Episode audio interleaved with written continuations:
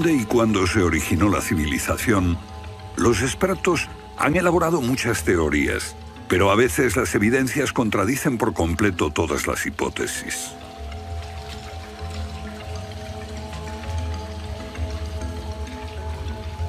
Bajo el suelo congelado de Siberia se han encontrado especies animales extinguidas por un repentino cataclismo global, como el mamut gigante.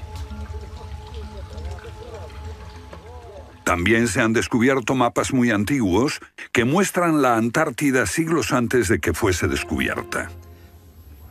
Este mapa tiene centenares de años y describe la auténtica configuración de la Tierra de la reina Maud, que está oculta bajo un kilómetro de hielos, y su configuración real no se conoció hasta 1949.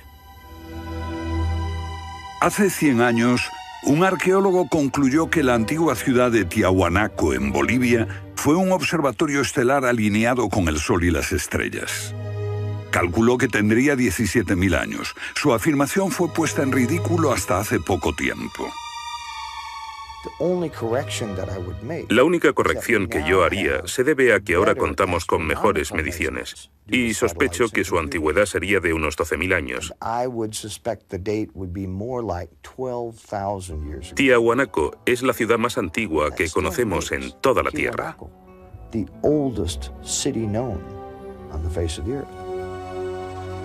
Los geólogos han descubierto que la gran esfinge de Gizeh en Egipto ha resistido siglos de lluvias incesantes, pero estas lluvias solo pueden haber tenido lugar miles de años antes de los faraones. ¿Fue construida la esfinge antes de los comienzos de la civilización? Lo que se pone en cuestión es la historia completa de la civilización. Puede que no haya ido en línea recta desde los estúpidos cavernícolas hasta los hombres tan listos de hoy con sus bombas atómicas. A veces, las pruebas que se hallan rompen todas las reglas. En este documental entrevistaremos a personas que están juzgando meticulosamente esas evidencias y elaboran nuevas teorías que pueden cambiar nuestra idea de la civilización humana. Esta enorme cara fue tallada por los antiguos olmecas de México. Se cree que tiene al menos 2.000 años y es inequívocamente africana. Sin embargo, se supone que los negros no llegaron a América hasta después de Colón. En su libro de la Atlántida a la Esfinge, el escritor Colin Wilson recoge indicios de lo que él y otros creen que son los rastros de una avanzada cultura anterior al comienzo de la historia.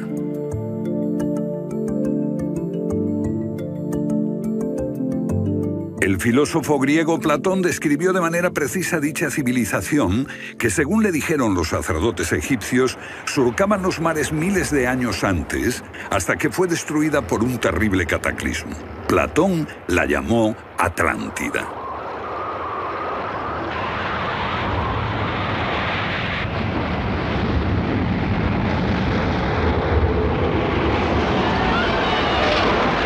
La Atlántida un terrible cataclismo. Sabemos de una catástrofe así por otro mito, el diluvio bíblico, Noé y su arca, un mito igualmente despreciado por los científicos.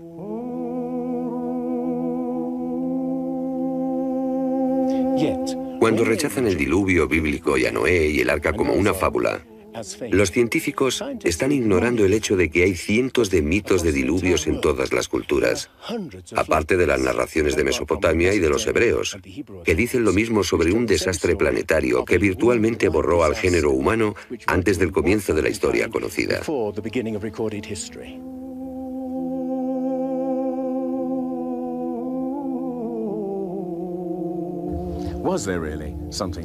¿Hubo realmente algo parecido a un diluvio?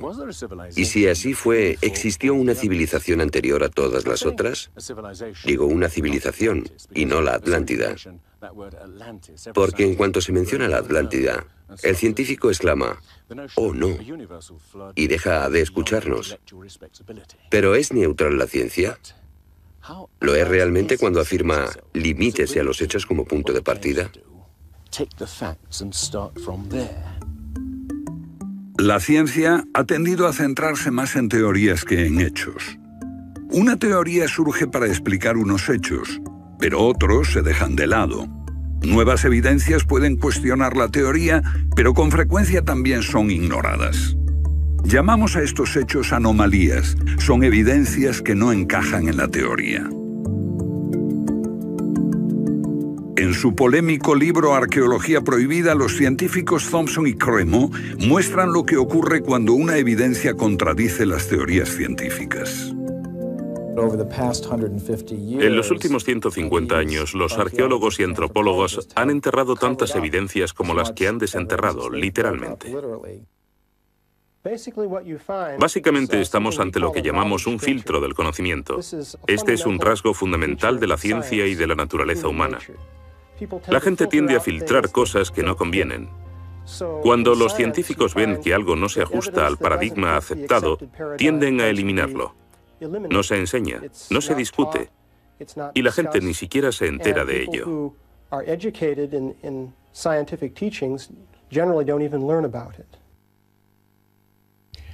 Lo que estamos diciendo, por ejemplo, sucedió en Iaticlo, México, en 1996 cuando la arqueóloga Janestine McInter amenazó con echar abajo la teoría convencional de que el ser humano es relativamente nuevo en la Tierra, que llegó a Siberia hace unos 30.000 años y en América hace unos 20.000 años.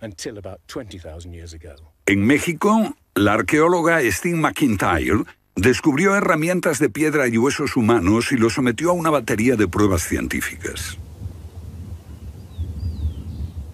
En 1966 pensamos que era un yacimiento antiguo y creímos que tendría unos 20.000 años. En aquella época se pensó que era demasiado tiempo. Cuando lo datamos mediante una batería de método supimos que tenía 250.000 años.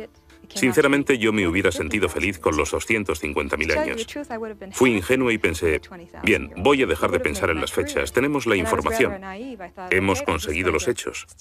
Tomemos estos hechos y partamos de ahí. No me di cuenta de que arruinaría mi carrera por completo. Todas sus oportunidades profesionales se frustraron. El yacimiento fue cerrado, los permisos para investigar denegados sistemáticamente. No obstante, más de 30 años después, unos arqueólogos descubrieron en Siberia vestigios de seres humanos de 300.000 años de antigüedad. Una fecha que de repente hizo que la datación de Jan McIntyre no pareciese tan improbable después de todo. No es necesariamente una conspiración deliberada. No decimos que se trate de personas reunidas en una habitación y diciendo, vamos a engañar a la gente.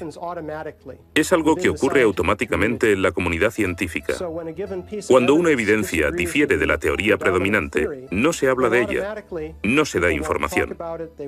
Y eso significa que la ciencia deja de progresar de la forma en que uno desearía.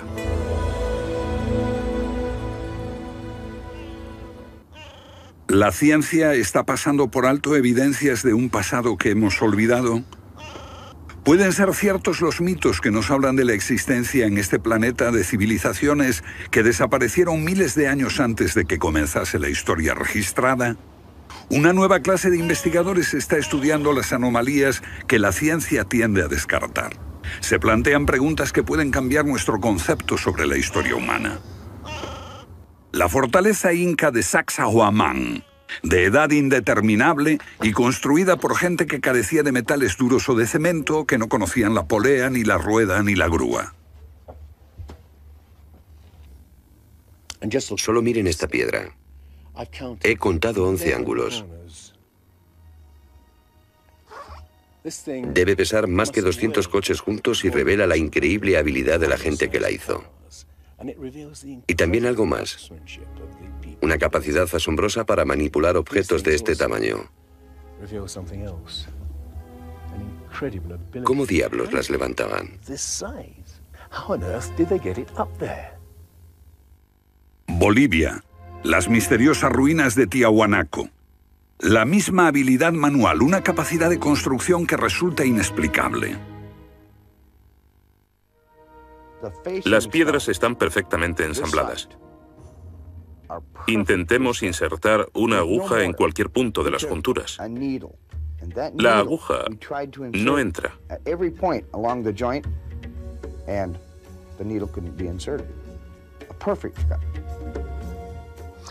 Cuando los conquistadores españoles le preguntaron a los incas si ellos habían construido Tiahuanaco, respondieron, no, no la construimos. Se hizo miles de años antes de que viviéramos nosotros. La evidencia muestra que fue erigida por una civilización avanzada. Un descubrimiento casual nos lo revela. Los bloques de construcción de Tiahuanaco no están pegados con cemento. El que separa estas piedras descubre el inesperado brillo metálico que las mantiene unidas.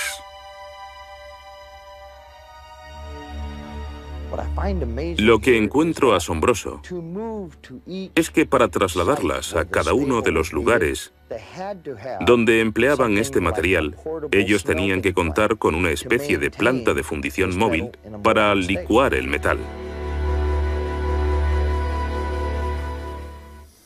Y aquí hay un uso similar de tornillos metálicos y piedras finamente unidas, como esta en forma de L. Pero estamos en otro continente. África, Egipto, la tierra de las pirámides. Las tres pirámides de Gizeh, una maravilla del mundo antiguo. Otro pueblo que no conocía la rueda, ni la polea, ni la grúa. ¿Cómo podían transportar bloques de 100 toneladas? Su tecnología no se puede explicar ni imitar. Soy ingeniero y puedo decirles que levantar bloques de este tamaño, de este peso, requiere una grúa especial. Una gente que carecía de tales grúas o de una simple polea o una rueda, empleando herramientas de cobre, ¿cómo pudieron hacerlo? Bobal cree que la Gran Pirámide de Gizeh era mucho más que una tumba y que revela un sorprendente nivel tecnológico. En su libro Guardián del Génesis, Robert Bobal y Graham Hancock enumeran muchas hazañas inexplicables. Chris Dunn, experto en perforaciones. Bueno, permítanme una pregunta. ¿Cómo cree que lo hicieron? El sarcófago de la Cámara del Rey. ¿Cómo lograron unos constructores primitivos que la superficie interior encajase con la superficie de la piedra del sarcófago al milímetro? Esta habilidad requiere profundos conocimientos de física. Es un misterio como la perforación misma. Primitivamente, la típica manera de hacerlo sería con una sierra de arco, un berbiquí, Introducirían la herramienta en la pieza usando arena o un diamante, pero pienso que eso supondría mucho tiempo, muchos años para hacerlo.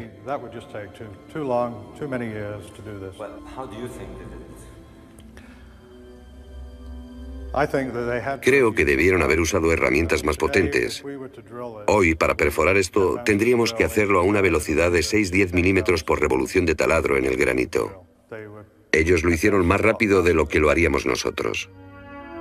Más rápido, investigadores como Chris Dunn se preguntan acerca del propósito de emplear este raro instrumento en un friso oculto. Taladros superpotentes. Esto parece una conclusión precipitada. Los indicios de un taladro de alta velocidad se erigen en otro misterio sin resolver. Ahora miren esto. La increíble precisión de la mano de obra. La total suavidad de las paredes en esta supuesta tumba para bueyes sagrados. Y que implica un alto nivel de destreza. Por supuesto, eso podría explicarse en términos de cientos de obreros puliéndolas durante 10 años seguidos. Pero, si hablamos del misterio de los vasos egipcios, no como este vaso de arcilla que acabo de comprar, sino vasos hechos de alabastro, basalto e incluso diorita, que es la piedra más dura de todas.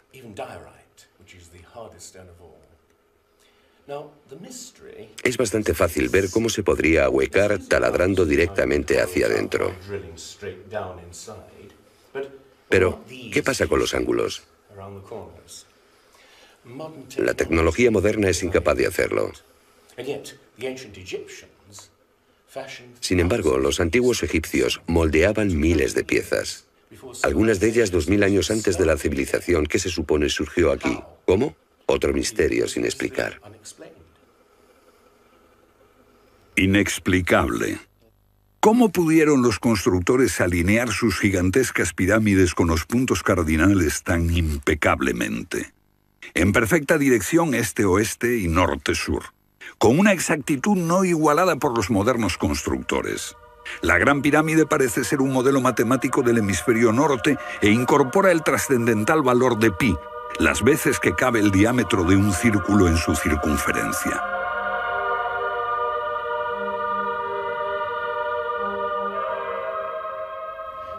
Está claro que lo que aquí tenemos es un avanzado sistema de matemáticas y tecnología, en un tiempo que no conocía su existencia. Para lograr estos resultados, los antiguos constructores tenían que usar un eclímetro de 52 grados. Cualquiera otro no valdría. Pero no solo los egipcios conocían el valor pi. Ese valor también está representado en la pendiente de esta pirámide y en el extraño ángulo que le dieron sus constructores, en Teotihuacán, México, el lugar que los indios llamaban ciudad de los dioses.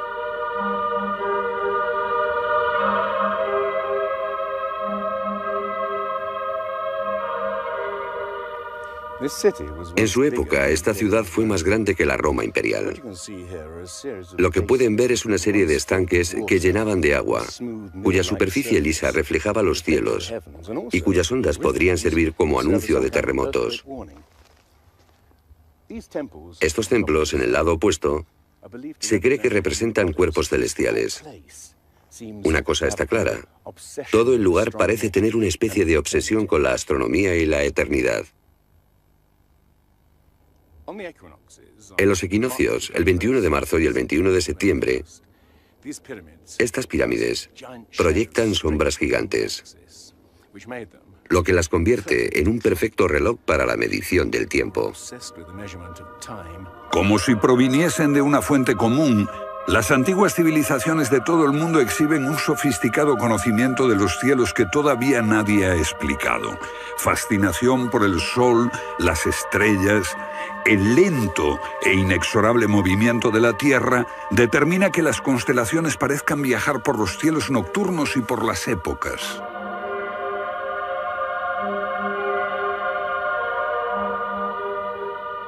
Según los estudiosos, los antiguos egipcios no tenían un gran conocimiento de la astronomía. Pero en el templo de Dendera hay muestras de su sofisticado conocimiento del cielo. Miren las constelaciones del zodíaco, Leo, Tauro, Piscis. Y aquí, la constelación de Orión. Boval cree que la astronomía es la llave de muchos misterios de las pirámides. Los antiguos egipcios veían en la constelación de Orión a su dios Osiris, señor de los muertos y la vida ultraterrena. Bobal halló el reflejo de ese dios en las pirámides de Gizeh.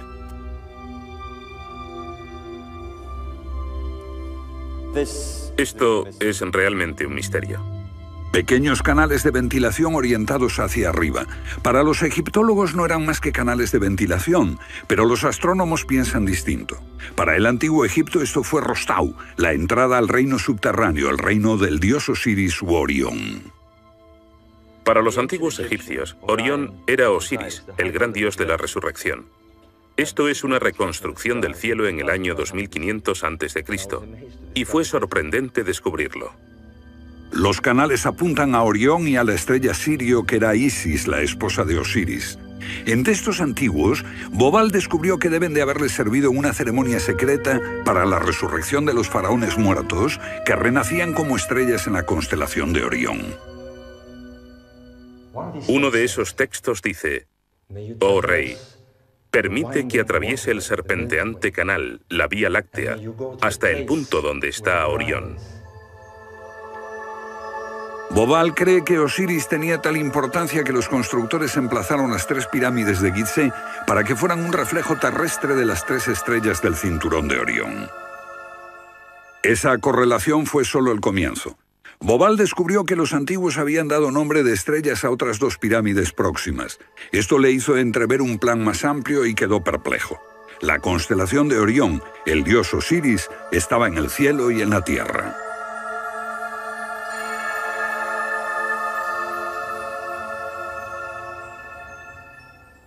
México, donde Teotihuacán presenta otro paralelo. Una leyenda la llama la ciudad de los dioses y sugiere que su propósito era convertir a los hombres en seres celestiales. Como ocurre en Egipto con las pirámides de Giza, los mitos hablan de la reencarnación en las estrellas. Ese es el secreto de Teotihuacán.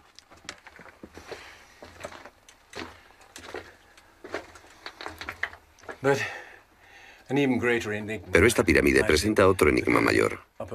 Cuando se excavó por primera vez en 1906, se halló una enorme capa de mica. Ahora sabemos que la mica se usa como aislamiento eléctrico. No tenemos idea de para qué la utilizaban ellos. Lo que resulta aún más extraño es que la mica procede de Brasil. Imaginemos el problema de trasladar toda esta mica a más de 2.000 kilómetros de distancia. ¿Cómo? ¿Con qué finalidad? No tenemos ni idea. Tiahuanaco, Bolivia. Otra cultura perdida revela la misma fascinación por el sol y las estrellas. Hace 100 años, el arqueólogo boliviano Poznansky observó que en el primer día de primavera el sol salía exactamente por el centro del templo. Fue el inicio de un gran descubrimiento. Poznansky descubrió que este templo era un observatorio, un gran reloj para medir la progresión del sol. Y podemos utilizar ese alineamiento astronómico para datar el lugar. Durante el año el sol sale cada día por un punto diferente del horizonte. El primer día de primavera un observador vería salir el sol exactamente en el centro.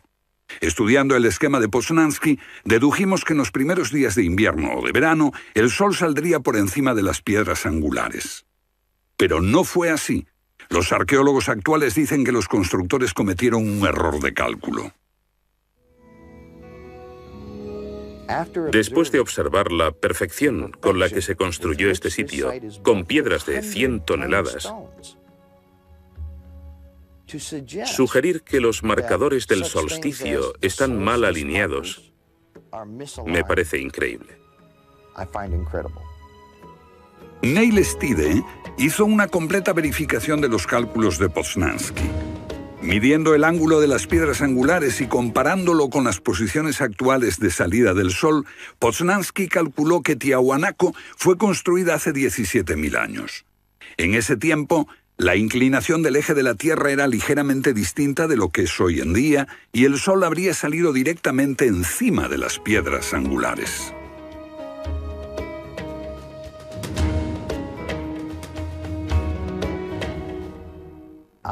Yo sospecho que la fecha sería más bien de 12.000 años. Pero eso haría que todos nos cuestionásemos completamente los orígenes de la civilización. Una civilización perdida en el tiempo dejó sus huellas en varios lugares del mundo los sacerdotes egipcios dijeron al filósofo griego Platón que una civilización así habría existido hace 12.000 años. Pero según la ciencia, el ser humano abandonó la prehistoria hace solo 5.000 años. En Egipto, el investigador John West descubrió que la esfinge de Gizeh no resultó alterada por el clima de la misma forma que las construcciones del entorno, erosionadas por la arena y los vientos del desierto. En vez de un desgaste horizontal, la esfinge tiene marcas de erosión redondeadas y onduladas. No se necesita ser geólogo para mirar y ver lo que se debe al tipo de clima. Solo el agua cayendo copiosamente sobre las paredes del recinto pudo producir esos contornos redondeados.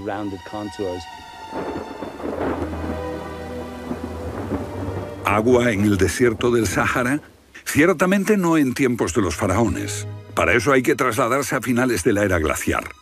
Unos 10.500 años antes de Cristo, miles de años antes de que existiesen los faraones. Pero ¿por qué entonces la esfinge tiene cabeza de faraón?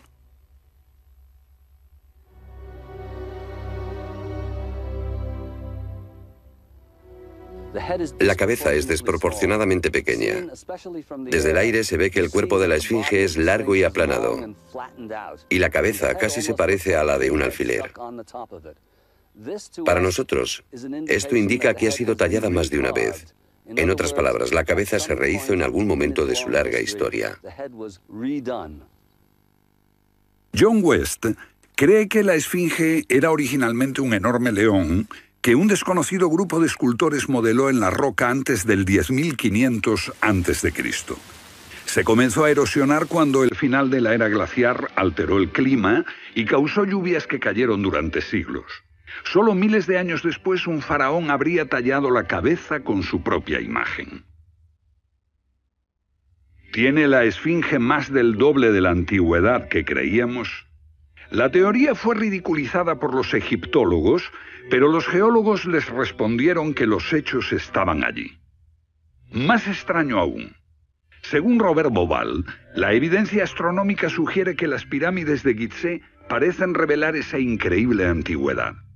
La disposición de Gizeh coincidía misteriosamente con la posición de Orión en el año 10.500 a.C., cuando la Esfinge miraba hacia Leo, su propia imagen en los cielos.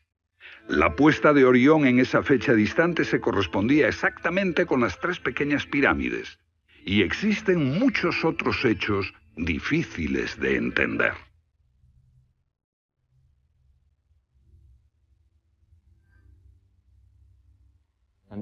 Esto coincide exactamente con las ideas que se desarrollaron tras los análisis geológicos de la Esfinge. Dos ciencias sólidas indican que la Esfinge podría remontarse al año 10.500 a.C.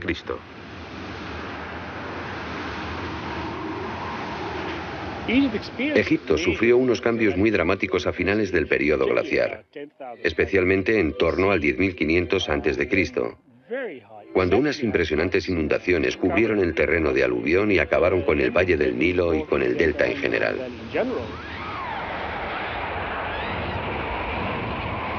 «10.500 años antes de Cristo, un periodo de inundaciones. ¿Pudieron los diseñadores de Gizeh remontarse a un tiempo tan distante? El tiempo de sus mitos dice que el dios Osiris y sus asistentes ascendieron del caos para traer los primeros frutos de la civilización. ¿De dónde vinieron?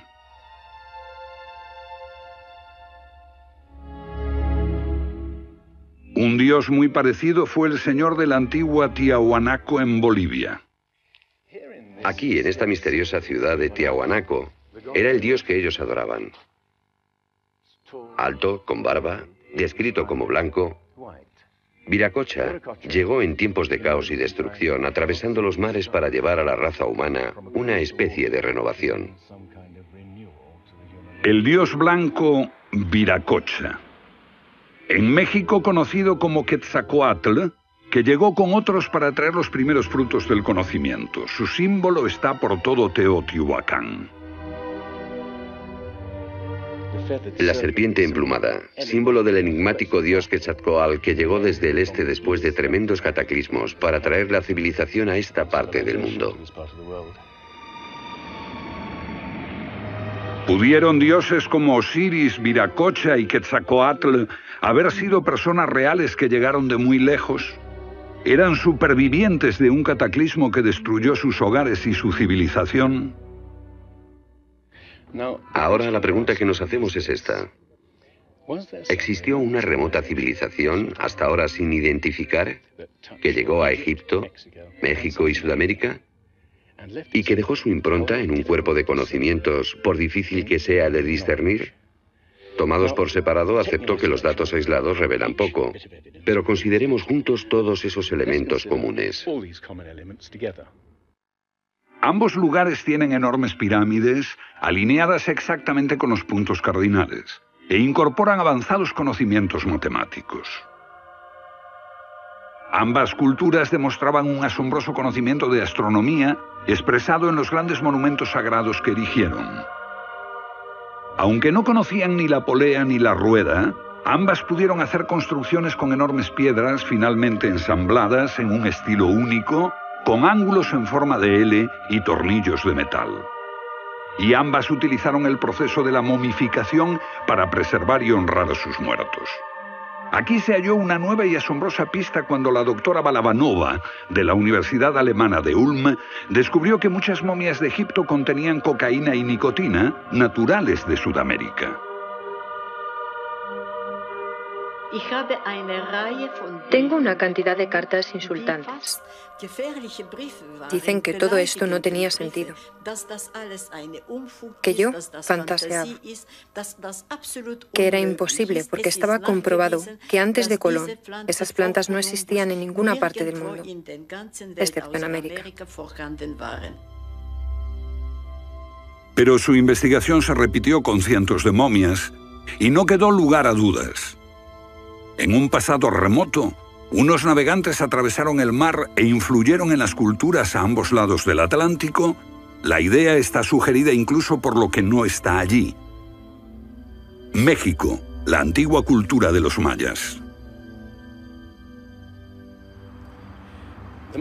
Los sacerdotes mayas tenían tablas para predecir los eclipses de sol y de luna. Pero hay algo muy extraño. No conocieron nunca el simple principio de la rueda. Podían visualizar la eternidad pensando en millones de años, pero jamás aprendieron a pesar un saco de grano. Esta compleja civilización murió finalmente porque no supo desarrollar métodos de agricultura para alimentarse. Lo que estoy sugiriendo es... ¿Puede que ellos heredaran una parte específica de su conocimiento de una civilización anterior, mucho más sabia? Un contacto. A veces la evidencia está ahí para que la veamos todos. Los antiguos olmecas en México pusieron a sus soberanos caras africanas. ¿Qué les parece esta? Tallada por esos mismos olmecas. Es genéticamente imposible que un indio tenga barba, pero aquí está la cara de un blanco caucasiano, esculpida dos mil años antes de que los españoles llegaran al Nuevo Mundo.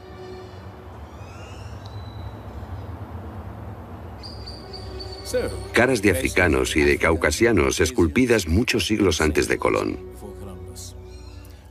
¿De dónde vinieron? ¿Cómo llegaron aquí? ¿Cómo influyeron en la más antigua cultura de América Central, en la cultura madre de México? Lo que todos los arqueólogos saben es que de pronto se materializaron alrededor del 1500 a.C. Esta gente, cuya expresión característica era la de esculpir enormes caras de piedra, cabezas de caucasianos y africanos que parecen haber salido, no se sabe de dónde.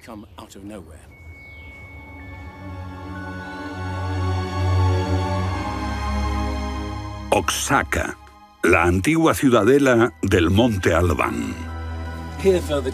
Aquí, en el sur de México, está el último testimonio de esos misteriosos hombres. Porque estas figuras esculpidas en piedra parecen corresponder a muertos en combate, desnudas, desamparadas, la mayoría castradas. Este puede reflejar el momento en que estos hombres desaparecieron de la historia.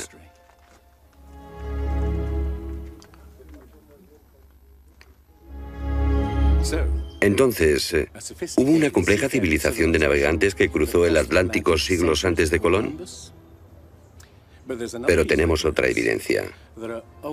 Estos son viejos mapas que sugieren que los antiguos marinos tenían un conocimiento de la Tierra que nunca se ha explicado.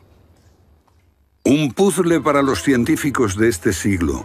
En 1513 el almirante turco Piri Reis cartografió parte del mundo que nadie había visto hasta entonces.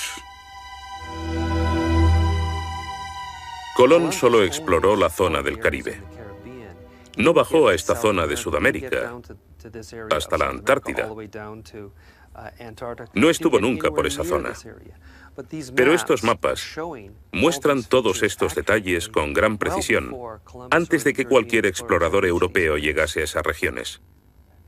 Este mapa, de muchos siglos, describe la configuración real de la Tierra de la reina Maud que ahora está sepultada bajo un kilómetro de hielo. Y su forma precisa no se determinó hasta 1949. Inexplicable.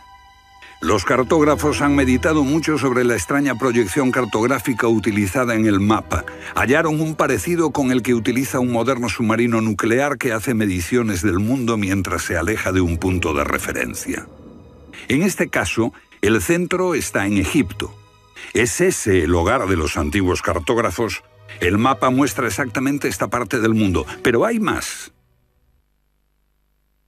Para mí el aspecto más significativo del mapa de Piri Reis es que describe exactamente la longitud, algo que los europeos no fueron capaces de hacer hasta el siglo XVIII. La longitud.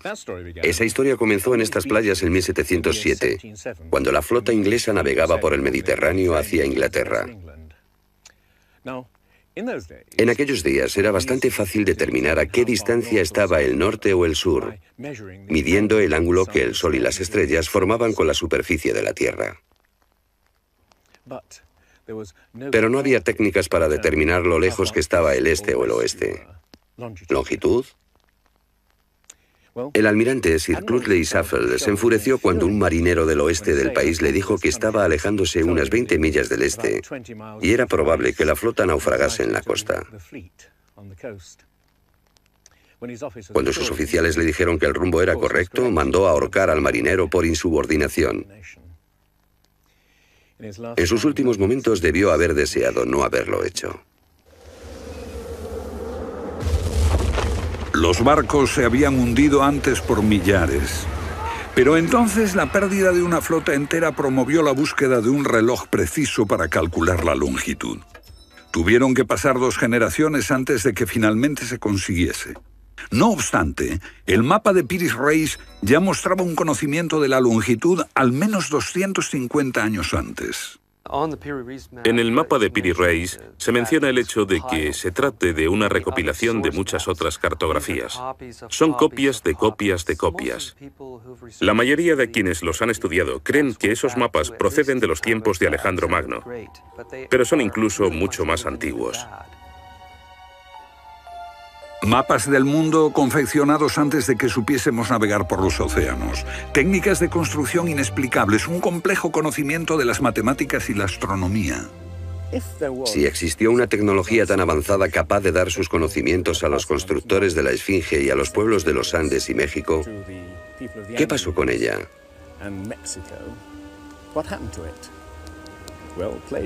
Platón dice que existió esa civilización avanzada tecnológicamente y capaz de surcar los océanos del mundo, la Atlántida, situada en una enorme isla-continente. Rechazando una civilización perdida, la ciencia niega también la idea de una catástrofe global que la destruyó. Pero Platón y la Biblia no son las únicas evidencias.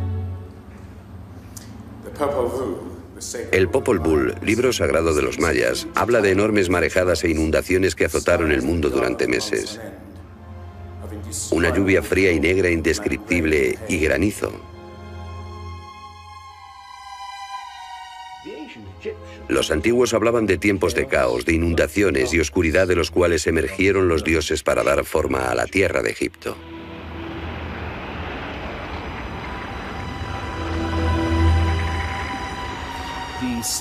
El disco solar de los aztecas se refiere a cuatro ciclos de destrucción. Por inundaciones, por fuego, por viento y por sangre y guerra. Y prevé el fin del mundo por un enorme cataclismo surgido de las entrañas de la Tierra.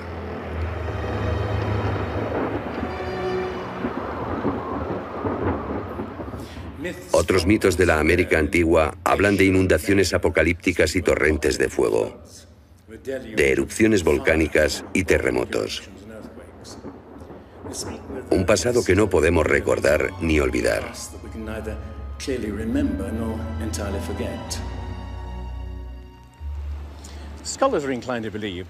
Los especialistas tienden a creer que el diluvio es una fantasía de los viejos poetas.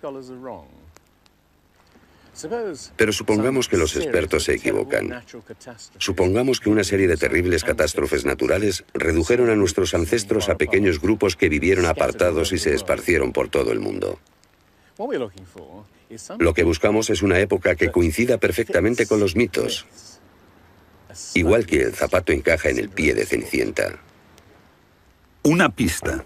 La fosa de Alquitrán en La Brea, California, una inmensa sepultura de millones de animales que hoy se ha convertido en atracción turística. Bajo la superficie está el campo de petróleo del lago Salado. El asfalto brota por las grietas y fisuras como un papel cazamoscas y atrapa a los animales. Y encontramos aquí una increíble colección de especies atrapadas en los últimos 40.000 años.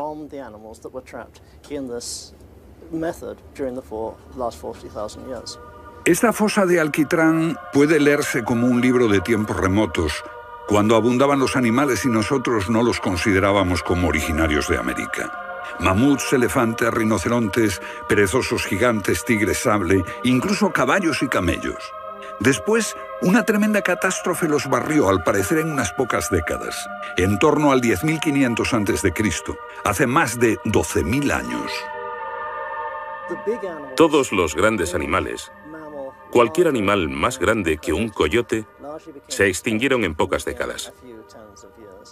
Sí, fue sin duda una gran catástrofe.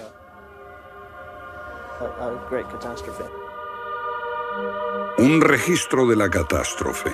El fin de la era glaciar. En el 10.500 a.C., hace más de 12.000 años, temperaturas que habían permanecido relativamente estables durante miles de años de pronto se elevaron. Un aumento de temperatura de más de 5 grados en un abrir y cerrar de ojos. Solo entre 3 a 10 años. Se trata del asombroso descubrimiento de unos científicos que perforaron la capa de hielo en Groenlandia para investigar los cambios en la atmósfera.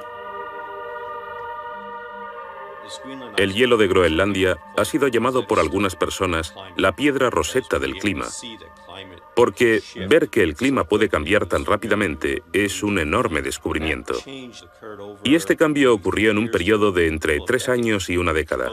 Hemos observado cambios espectaculares en la química de la Tierra.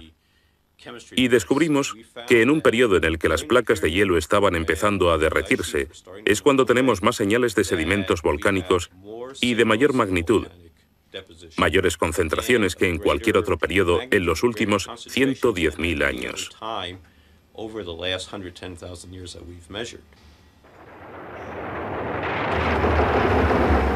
Un surgimiento de volcanes nunca visto, acompañado por desórdenes atmosféricos y gigantescas inundaciones porque mientras las placas de hielo de más de un kilómetro de espesor se derretían en pocos años, el nivel de los mares aumentaba dramáticamente. De repente, los mares ocuparon lo que había sido suelo seco.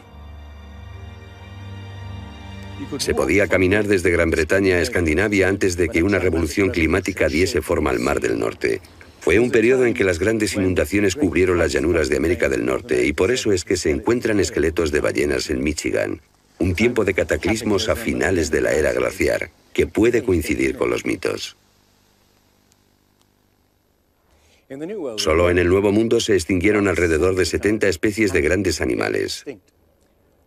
Mamuts, perezosos gigantes, camellos, caballos. Permítanme ponerlo en perspectiva. En los anteriores 200.000 años se había extinguido menos de un tercio de esa cantidad. Y este modelo extraordinario de extinción se repitió en Europa y Asia. En las capas subterráneas de hielo de Siberia y Alaska se descubrió una masa enmarañada de huesos de millones de animales que perecieron en un cataclismo. El mamut gigante no murió a manos de los cazadores desapareció por una catástrofe natural. A finales del siglo XIX, unos cazadores encontraron por casualidad el cuerpo de un enorme animal congelado.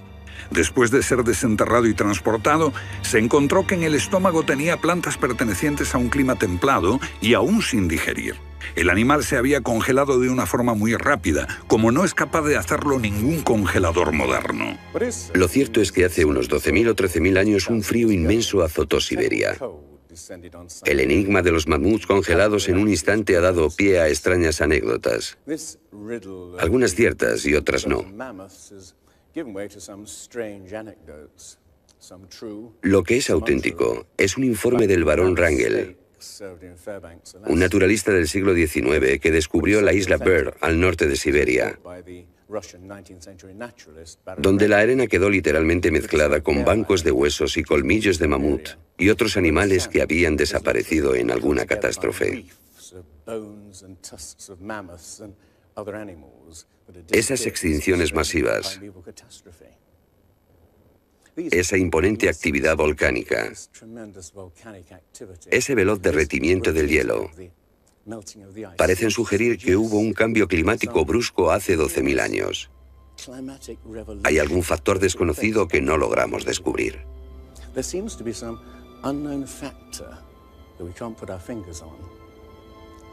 El fin de la era glaciar. ¿Qué provocó esa revolución? He aquí la gran cuestión. ¿Qué causó el cataclismo? Una de las mejores ideas la ha planteado Charles Hapgood. Él sugiere un desplazamiento repentino de la corteza terrestre. Toda la corteza de la Tierra es solo un tercio de un 1% de la masa terrestre. Como la piel de una naranja, si se suelta, se mueve. Más fina que una cáscara de huevo, la corteza de la Tierra queda apoyada en un interior líquido.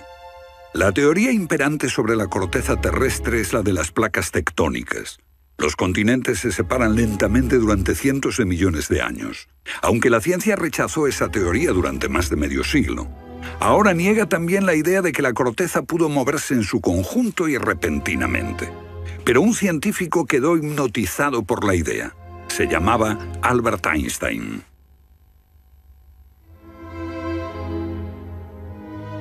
Esto es un resumen de lo que dijo. Cuando me encontré con el trabajo de Hapgood, quedé conmocionado. Se trataba de una idea simple, pero que podría explicar una serie enorme de problemas. Hapgood tenía esa teoría. La cuestión era cuál fue el mecanismo que puso en movimiento el gigantesco conjunto. Y fue Einstein quien planteó una sugerencia.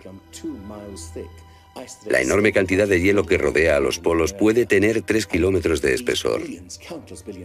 Esos incontables miles de millones de toneladas de hielo, si se formaran de un modo desproporcionado, harían que toda la Tierra se sacudiese como una rueda, con un enorme peso colocado en su borde. Esta vibración bastaría para hacer que la corteza de la Tierra se moviese súbitamente. Hace 55.000 años el Polo Norte estaba cerca de Europa, pero de pronto se desplazó hacia la bahía de Hudson, en Canadá. Y en torno al año 12.500 a.C. se volvió a mover casi 2.000 millas hasta donde está actualmente. ¿O es mejor decir que las tierras y los mares atravesaron el polo impulsados por un repentino desplazamiento de la corteza terrestre? De ser así, esta es una de las cosas que habían ocurrido al final de la era glaciar. El desplazamiento impulsó a América fuera de la zona polar. El mar en el norte se congeló con una fina capa de solo unos metros de espesor. La inmensa vieja capa de hielo de Norteamérica, con más de un kilómetro y medio de grosor, se derritió rápidamente en pocos años. Ahora, lo que es muy interesante de la teoría de Hapgood y Stein es que también explica bastante bien algunos otros mitos, independientemente del diluvio, hay mitos sobre tremendos terremotos, catástrofes volcánicas, lluvias negras cayendo del cielo, congelación repentina, congelación del suelo. Y podemos ver que un ejemplo de esto es precisamente lo que pudo pasar si la corteza terrestre se desplazó. Con bastante rapidez, las áreas que antes habían estado congeladas pasarían a ser zonas cálidas, y así se explicarían hechos como el rápido congelamiento de los mamuts en Siberia. Si el desplazamiento de la corteza terrestre causó el diluvio que aniquiló una civilización, ¿dónde estaba esa civilización? Algunos investigadores creen haberla hallado en la isla griega de Santorini, que fue devastada por una terrible erupción, o en la antigua Troya, o en la isla alemana de Heligoland, casi arrastrada hacia el Mar del Norte. Pero no se ha encontrado nada. Y es precisamente este problema lo que ha hecho descartar la Atlántida de Platón como una propuesta seria. Veamos, los oceanógrafos han cartografiado los suelos oceánicos y sencillamente no hay ningún continente perdido. ¿O sí? Platón describe la Atlántida como una vasta isla continente con montañas situada en medio del océano. Y el océano, por supuesto, es el océano que rodea toda la Tierra. Fue más tarde que comenzamos a dividir el océano en diferentes partes llamándolo Atlántico, Pacífico, etc. En realidad el mundo tiene un solo océano. Y los mitos de todo el mundo son muy explícitos acerca de lo que pasa. El Senavesta de la literatura védica describe que esa isla no solo se destruyó tras un diluvio, sino que está cubierta por nieve y hielo. De modo que estamos buscando una isla cubierta de nieve en medio del océano, y una gran candidata para este papel es la Antártida. Si el Polo Norte se desplazó, también debió hacerlo el Polo Sur. Flenat cree que hace 12.000 años una parte de la Antártida permanecía en zonas templadas y pudo haber albergado una civilización que desapareció cuando el continente se convirtió en el Polo Sur. Esa es la explicación que él encuentra en los mapas que muestran partes de la Antártida que están debajo del hielo.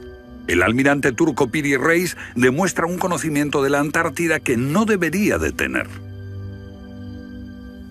Tras examinarlos, especialistas en cartografía de la Armada y de las Fuerzas Aéreas nos dicen, hemos hecho comparaciones de picos salientes y de montañas, hemos descubierto que coinciden de forma asombrosa. Lo que debemos enfatizar es que no estamos hablando de un mapa, el mapa de Piri Reis, que podría cuestionarse. Estamos hablando literalmente de docenas de mapas. Por ejemplo, el mapa Phineus de la Antártida es sumamente preciso en cuanto a la configuración, mostrando sistemas fluviales que existieron allí, pero que no se conocían en el siglo XVI. La Antártida no fue descubierta hasta cerca del año 1800. Entonces, ¿cómo pudieron los cartógrafos europeos representarla? Solo, cree Flenaz, si ellos la copiaron de copias de otras copias de mapas que se remontan milenios atrás. Hace solo unos 25 años supimos que bajo la capa de la Antártida existían unas islas, un continente, bajo un océano helado. Sin embargo, esa información ya estaba aquí, en este mapa. Estas islas de aquí corresponden a este área. Y el modelo de nevadas aquí es muy intenso. Nada aquí. Estas islas debajo de este punto se podrían haber unido entre ellas antes de unirse a la tierra firme. Así, lo que se describe aquí es algo que yo creo que verdaderamente ocurrió en torno al 8000 a.C. Puede que en el 6000 a.C. a lo sumo. No hay forma de saber cómo lo consiguieron, a menos que postulemos la existencia de una civilización con habilidades para la navegación y la confección de mapas que solo se reinventaron en nuestro tiempo.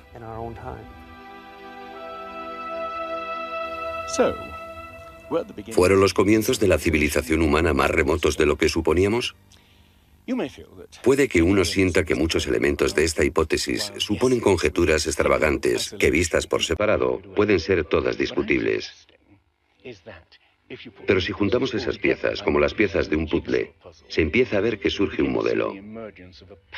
Una civilización que se desvaneció y fue olvidada mucho antes de que comenzase el registro de la historia.